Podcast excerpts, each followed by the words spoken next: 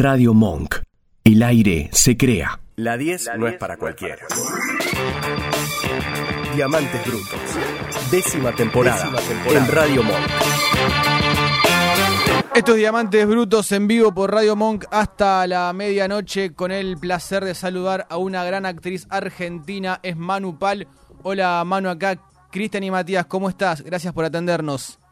Hola chicos, ¿cómo andan? Bien, contentos de saludarte. Decís en tu, en tu perfil de Instagram, siempre actriz. Eh, ¿Cuándo fue la primera vez que actuaste, Manu? Que, bueno, que actué profesionalmente muy chiquita. Eh, hice mis primeras cosas como a los cinco años, seis años, personajitos así, por supuesto, muy pequeños, ¿no?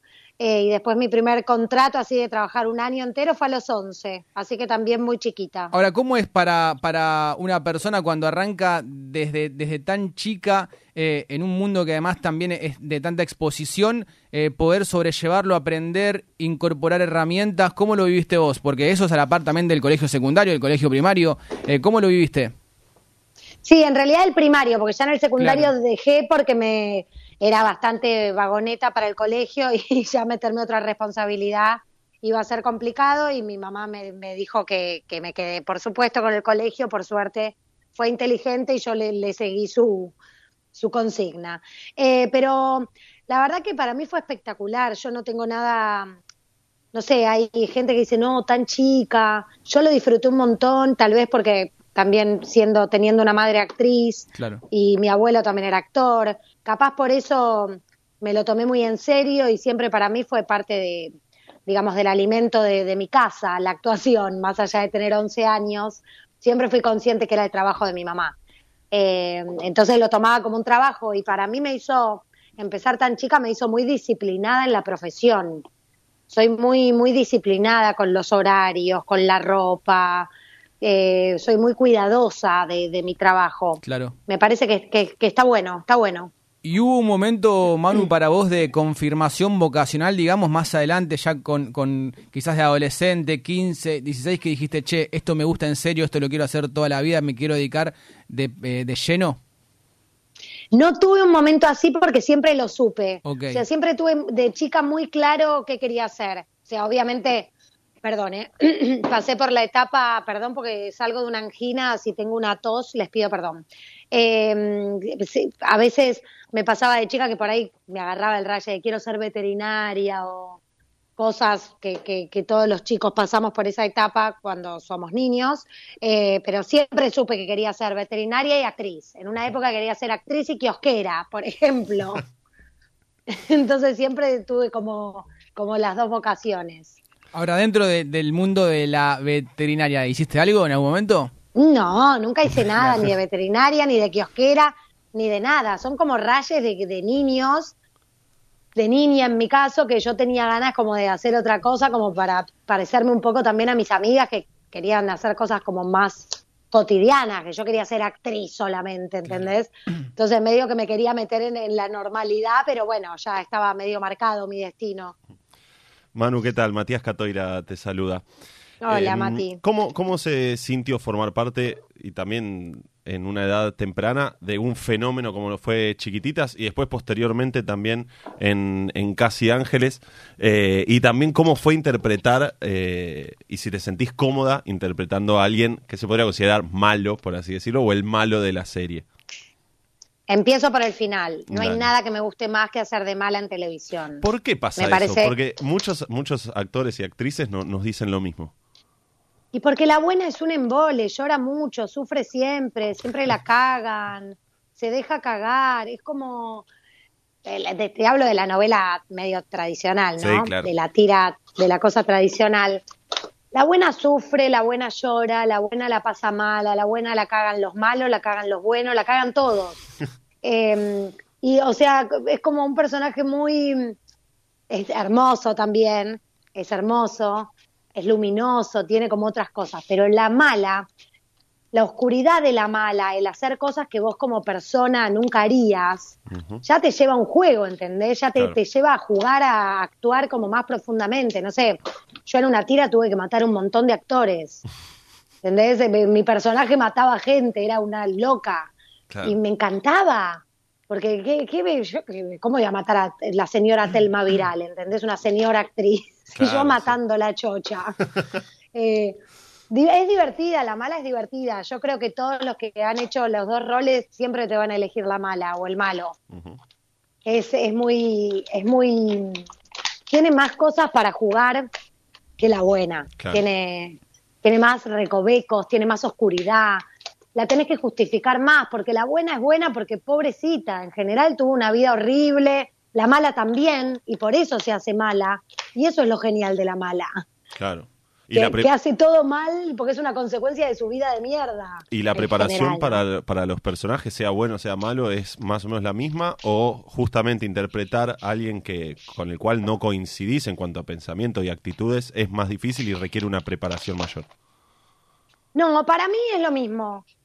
Para mí es lo mismo, porque todo, si bien la buena por ahí puede tener más puntos en común en general con una persona más o menos de bien o normal, eh, igual hay que actuar, o sea, nunca un personaje es como vos. Obviamente todos los personajes tienen cosas propias. Viste, yo a veces escucho que dicen, no, tal actor o tal actriz hace siempre lo mismo. Le digo, no, no hace siempre lo mismo. O sea, es la misma persona haciendo diferentes personajes, pero de base está la misma persona. Claro. Em, interpretando. Eh, pero hay algo como que empezás a rascar y estás vos, ¿viste? El que llora, el que sufre, el que mata, todos sos vos. Eh, claramente no, pero se entiende lo que digo, como que está tu personalidad. Yo que tengo mucho carácter y por ahí si discuto, si peleo, eh, soy peleona. A mí las malas se me dan muy bien porque la mala es gritona, la mala se, enoja, la mala se muerde así los labios. Entonces, como mi personalidad es fuerte, esos personajes me, me, hacen sentir cómoda. Y, Para la buena, por ahí tengo que bajar tres cambios. Claro. Y, te puede tocar también, Manu, que, algún personaje, o al menos cuando se te plantea un personaje, te provoque lo contrario, te provoque tener que trabajar para poder sentirlo cuando de movida por ahí es un poco más lejano. Bueno, sí, hay, un montón de personajes que son más profundos. Yo por eso siempre aclaré que era como de tira más, más como un hacha, de, como un hacha en el mejor de los sentidos. Me refiero a tradicional, como la buena, la mala. A mí me tocó hacer un Mujeres Asesinas que está, estuvo buenísimo ese capítulo con Mariano Martínez y tenía que hacer un personaje de una chica secuestrada para la trata, ¿viste? La metían en un, en un puterío, era un espanto el capítulo, horroroso. Para mí como actriz, espectacular y súper gratificante porque era hacer algo difícil, algo que, que yo no tengo acceso, gracias a Dios, estoy súper lejos de, de todo ese mundo oscuro Em, y, la verdad que para mí como actriz fue un re desafío, porque no tenía ni idea de lo que estaba interpretando. Y sin embargo salió un capítulo espectacular. Vos te das cuenta, eh, en, el momento en que estás, por ejemplo, rodando e, esa escena de ese capítulo, ¿vos ya sabés que ese capítulo va, va a estar bueno y va a ser fuerte? Para mí ese capítulo ya estaba muy bueno de guion. Ok. Eh, estaba muy bien de guion, ya leyéndolo estaba bárbaro. Estaba, estaba bien contado, estaba bien... Eh, estaba bien cerrada la trama, estaba como, estaba, estaba perfecto, no le faltaba nada, no le sobraba nada, era justo. Entonces a mí me pareció de entrada que iba a estar bien, obviamente después teníamos que nosotros hacerlo bien, eh, pero Mujeres Asesinas tenía un equipo de dirección y producción muy espectacular y, y, se logró y salió un capítulo hermoso, hermoso, horrible, porque es horrible, pero en cuanto al arte, en cuanto a las actuaciones y todo, estaba muy bien logrado. Y Manu, ¿sentís que en la televisión argentina queda lugares para series como Mujeres Asesinas o tal vez intentando salir y no hablando despectivamente, como dijiste hace un rato, salir un poco de estas telenovelas que tal vez son más comunes o que parten de un lugar más, común? ¿Sigue teniendo lugar? ¿eh? Sí, sí, sí, obvio. Pero mm, digo, Mujeres Asesinas tal vez te plantea un desafío distinto al que te puede plantear tal vez una telenovela desde el principio. Después, obviamente, puede cambiar un montón.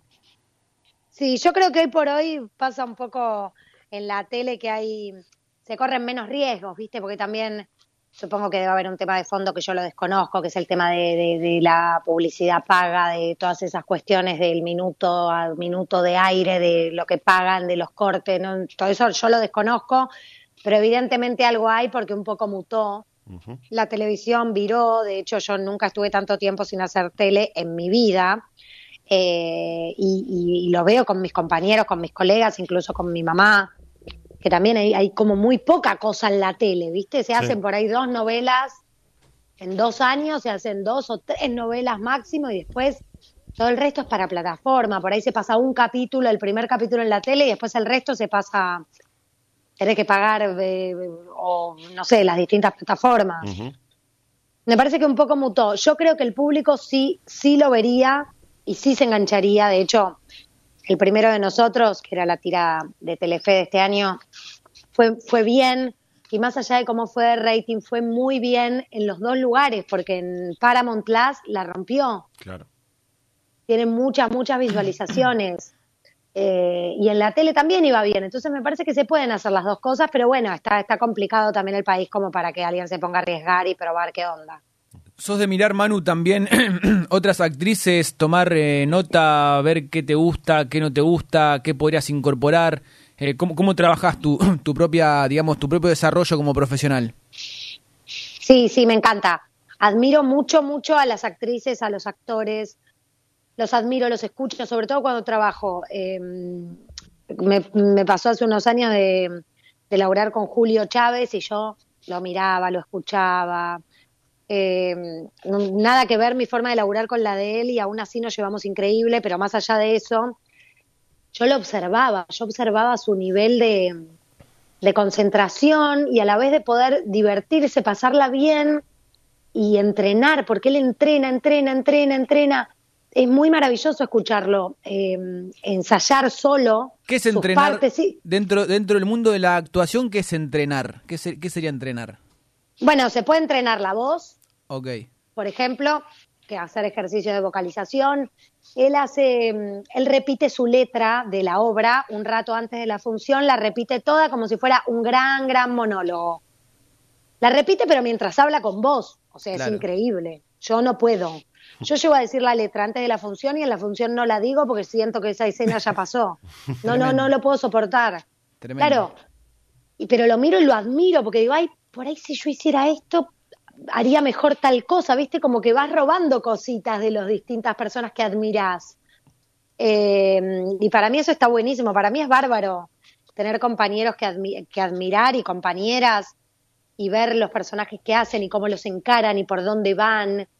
Eh, otra persona que, que observo mucho es Natalia Oreiro, no puedo creer lo que hace, no puedo creer el nivel de dedicación que tiene con su, con su ropa, con su pelo, eh, tiene algo que es especial, único en ella, no lo vi en otra persona, que es tan detallista que yo digo, la puta, yo no hago nada de lo que ella hace. O sea, tal vez debería pensar más, ¿entendés?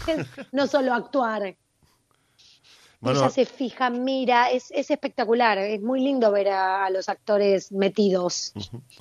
Eso pasa tanto, hace un rato hablamos de, de, la televisión, tanto en la tele como en el teatro, y también para hablar un poquito de, del teatro, ¿qué te genera? Porque también muchas veces hablamos con, actores y actrices y nos dicen que el teatro tiene esa magia particular que le falta tal vez a, la televisión o incluso al cine también. Sí, el teatro tiene una magia particular sin dudas. Yo soy muy bicho de tele, eh, a mí me gusta, me, me, divierte mucho, me gusta mucho.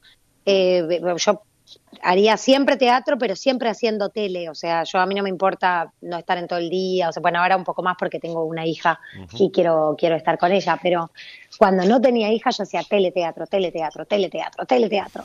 y ahí me iba de grabar al teatro y me encantaba. Estaba hecha mierda porque laburaba de lunes a lunes. No daba más flaca, mirá que comía, pero del cansancio. No, no, no daba más. Unas ojeras tremendas, pero feliz. Pero el teatro tiene una magia el teatro salís a escena y no sabes qué va a pasar, ¿viste? Por más que sepas lo que vas a decir y todo, falla una cosa técnica, falla la letra, te olvidás vos de algo, cosas que pueden pasar y la tenés que remar ahí en vivo. Claro, tienes, no te salva a nadie. Esa cuestión de la inmediatez, ¿no? Sí, para mí es, la, es una gran escuela eh, diaria el teatro. Creo que es una escuela para todos. ¿Te ves simplemente actuando? ¿Hay lugar para escribir, para, para ser guionista, para dirigir? Eh, ¿Cómo ves un poco más adelante tu, tu eh, carrera profesional? Mira, hoy, me, hoy sí me veo solo actuando. Siempre me pasa que digo, me encantaría hacer algún curso o algo, porque no sé hacerlo, no sabría por dónde empezar de guion. Eh, de dirección me daría un poco de cosa, me daría cosa dirigir colegas, Ok. eh, siendo actriz. No sé, me sentiría como, no sé, me daría cosita. Hoy, ojo, por ahí el día de mañana me engancho y me, y me copo. Claro. Hay muchos actores que dirigen maravillosamente.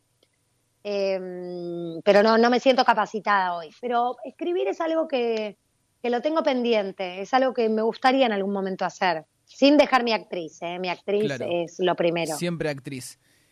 Siempre actriz. Manu Pal, esto es Diamantes Brutos y queremos saber qué tenés de diamante y qué tenés de bruta. De bruta todo. Soy bruta, torpe, meto la pata, tengo todo, todo. Bien hija única, que nunca le dijeron callate. Bueno, yo. Em, y de diamante tengo a mi hija, que es lo más lindo del mundo y lo más compañera hermoso. Y es, es obra mía, así que puedo decir que es mi diamante. Claro, claro. Exactamente. Manu Pal, muchas gracias por tu tiempo. Te agradecemos la predisposición y la gentileza. Te mandamos un beso grande y te deseamos lo mejor para lo que viene.